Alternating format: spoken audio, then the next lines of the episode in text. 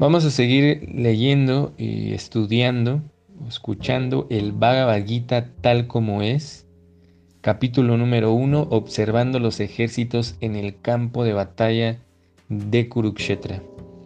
A pedido de una de nuestras participantes, uno de nuestros participantes, voy a eh, recitar un mantra que efectivamente se, se, recita o se canta, el sánscrito se recita o se canta, tiene una métrica en la cual permite que nosotros la recitemos de una manera poética. El, sánscrito tiene esa, esa, eh, esa facultad. Se dice que esta, eh, el alfabeto se, se, le llama Devanagari, el, el idioma de los, de los dioses. Es la traducción, es Devanagari.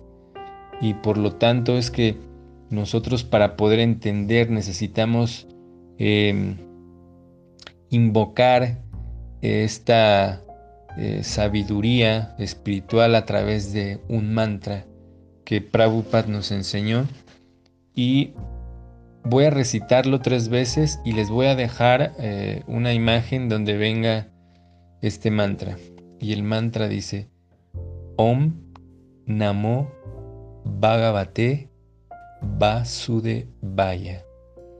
Om Namo Bhagavate Vasudevaya. Om Namo Bhagavate Vasudevaya. Texto 16 al 18 del primer capítulo. Voy a ir directamente a la traducción al español.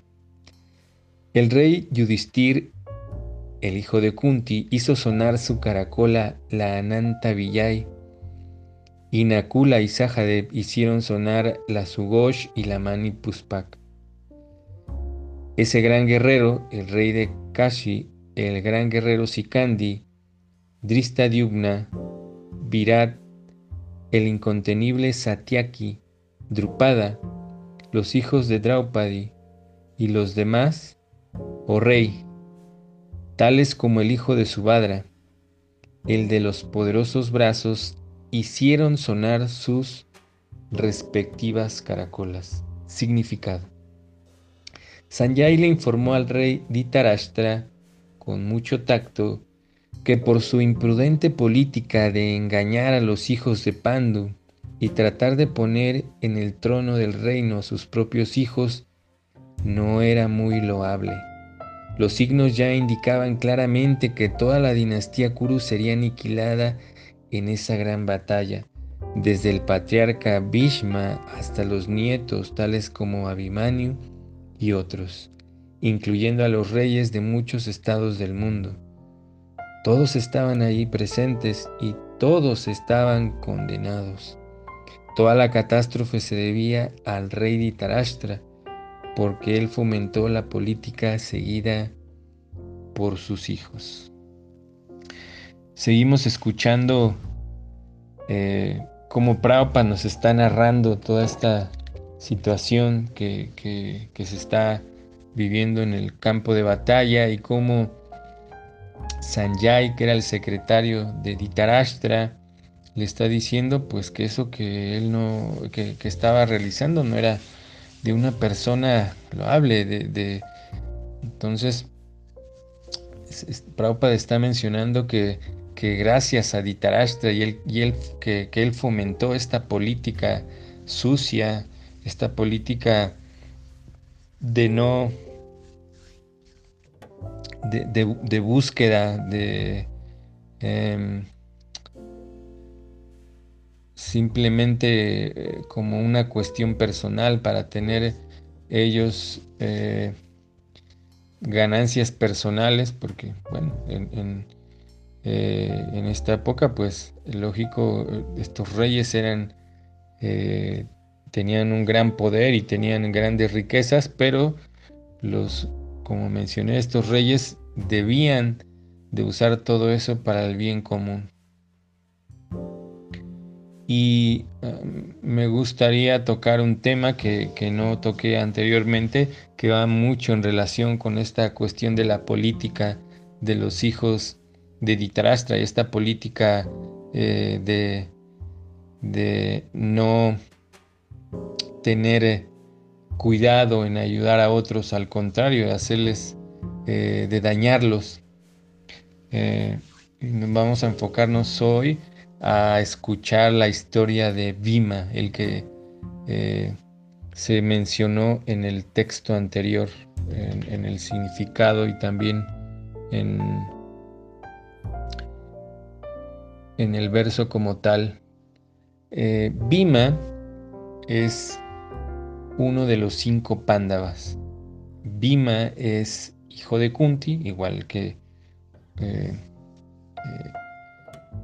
que, Yudhisthir y Arjuna. Y sus otros dos hermanos, pues son, eh, son medios hermanos porque son, son eh, hijos de otra madre, de esposa del mismo rey de Pandu, llamados eh, Nakula y Sahadev. Entonces, pues, pero son los cinco, cinco hermanos.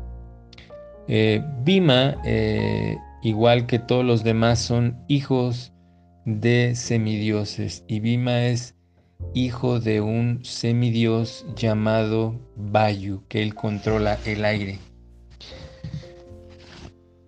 Entonces, eh, Bima, que como hijo de, un semidios,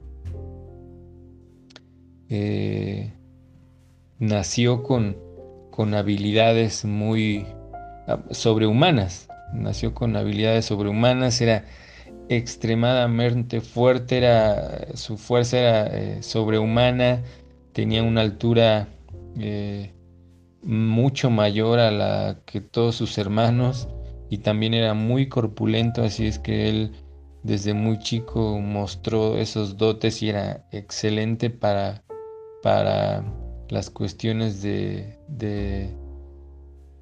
de la guerra, de, la lucha. Eh, y como, bueno, ya habíamos mencionado, él creció también al lado de sus primos, de Ditarashtra, perdón, de Duryodhan y sus otros hermanos. Pero eh, le tuvo envidia desde siempre, siempre le, lo trató mal, eh, porque le tenía coraje, le tenía envidia por las características que Bima tenía.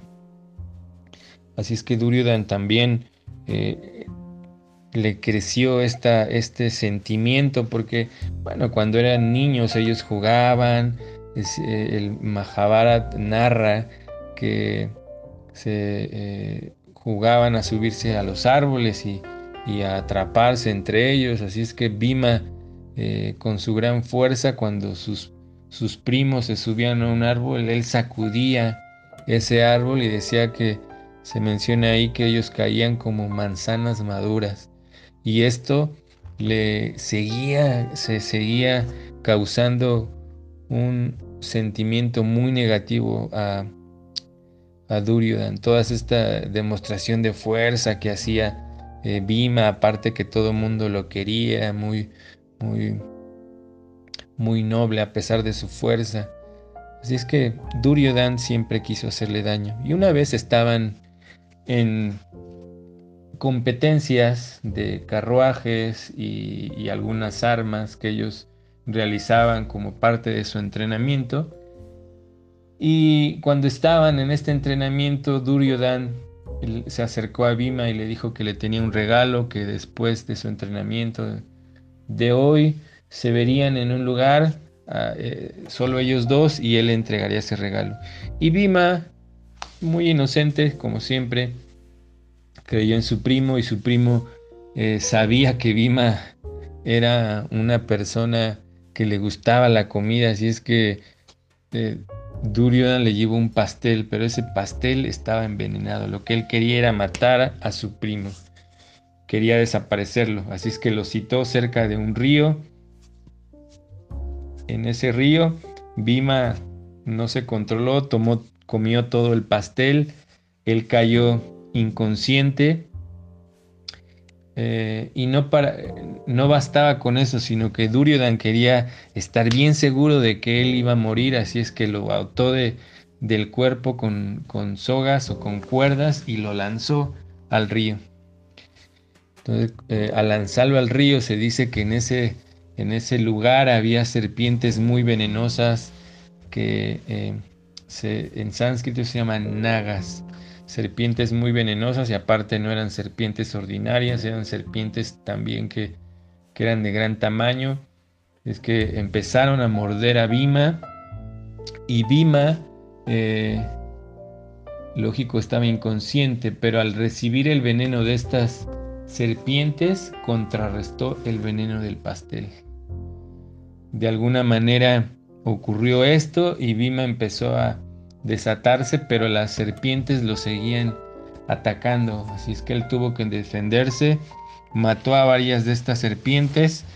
Eh, pero estas serpientes tienen también un rey, que es el, rey Naga.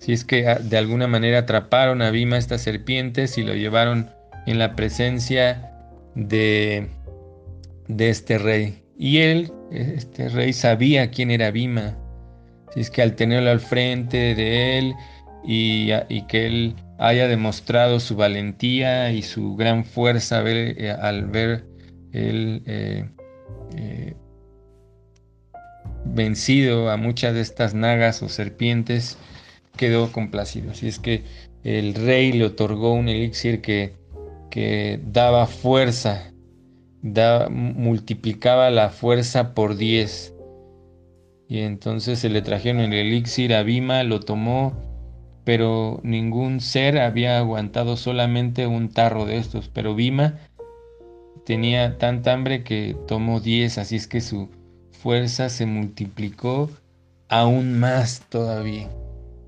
Así es que Bima después de hacer esto, de estar en este lugar, regresó eh, a su casa y le contó a sus hermanos, pero le, les dijo que, que no advirtieran a Duryodan que, que él estaba vivo.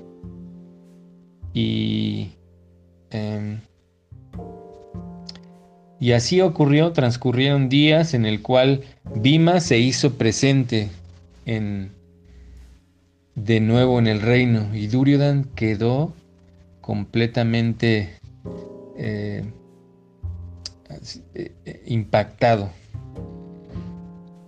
Porque por un lado ya sabían eh, cuáles eran los sentimientos que él tenía hacia los pándavas. Y